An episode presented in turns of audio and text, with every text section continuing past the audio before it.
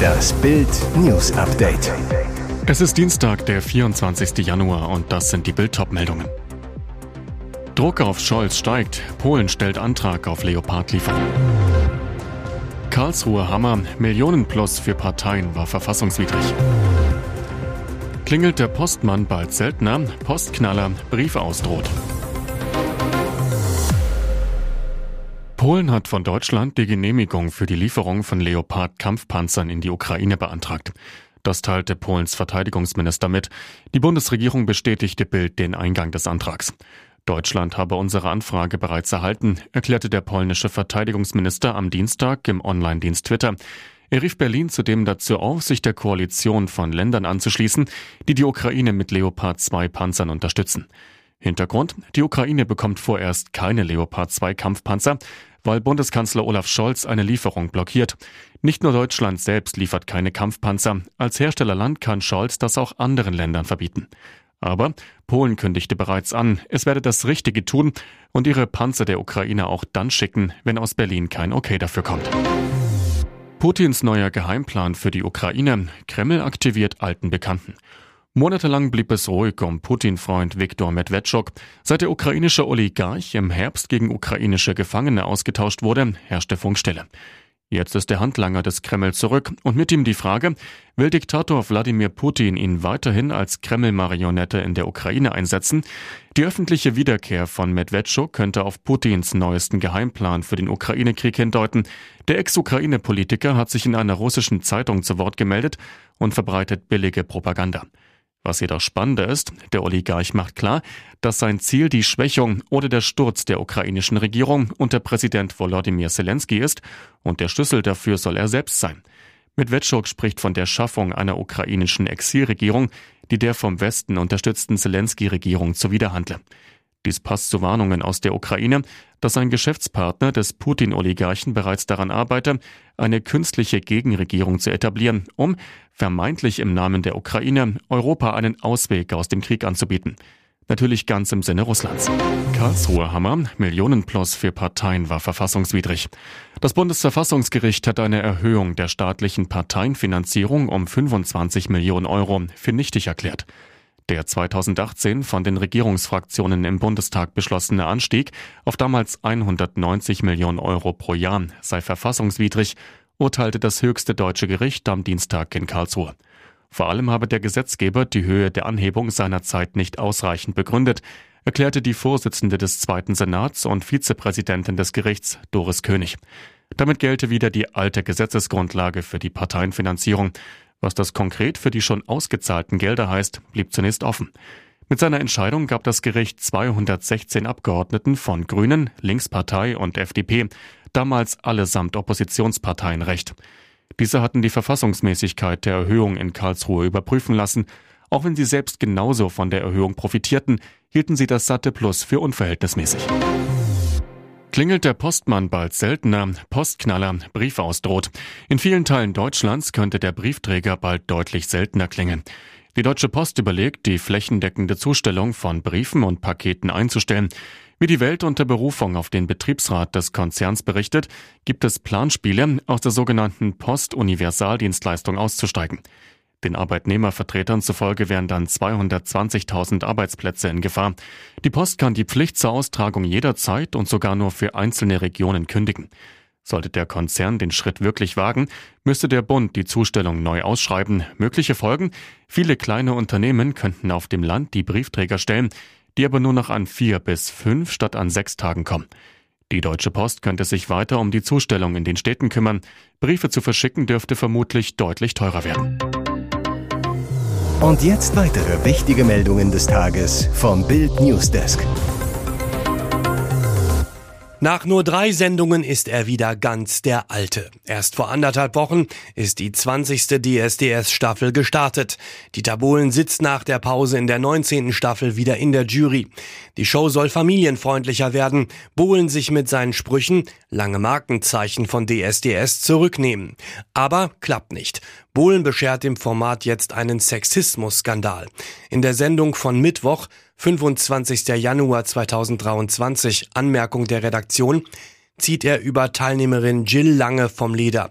Bohlen, hast du irgendwas Normales gemacht oder hast du nur Abi und dich durchnudeln lassen? Krasse Worte, die Jill Lange tief verletzten und im Internet heftig diskutiert wurden. Die Sendung wurde vor mehreren Monaten aufgezeichnet, ist aber jetzt schon bei RTL Plus zu sehen. Lange meldete sich am Montag unter Tränen im Internet zu Wort.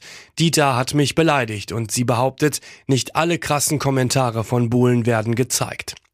Auf Bildanfrage teilte RTL mit, im Kontext der Diskussion um Jills Dating-Show-Erfahrungen sahen wir keinen Anlass, den Dialog aus der Sendung zu schneiden. Und weiter, Jill hätte den Wettbewerb zu jedem Zeitpunkt verlassen können, wenn sie sich ungerecht behandelt fühlt.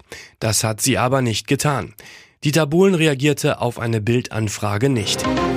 Schock für eine der großen Firmenfamilien Deutschlands. Unternehmer Robert Schuler-Voth und seine Ex-Frau Brigitte trauern um ihren Sohn Philipp.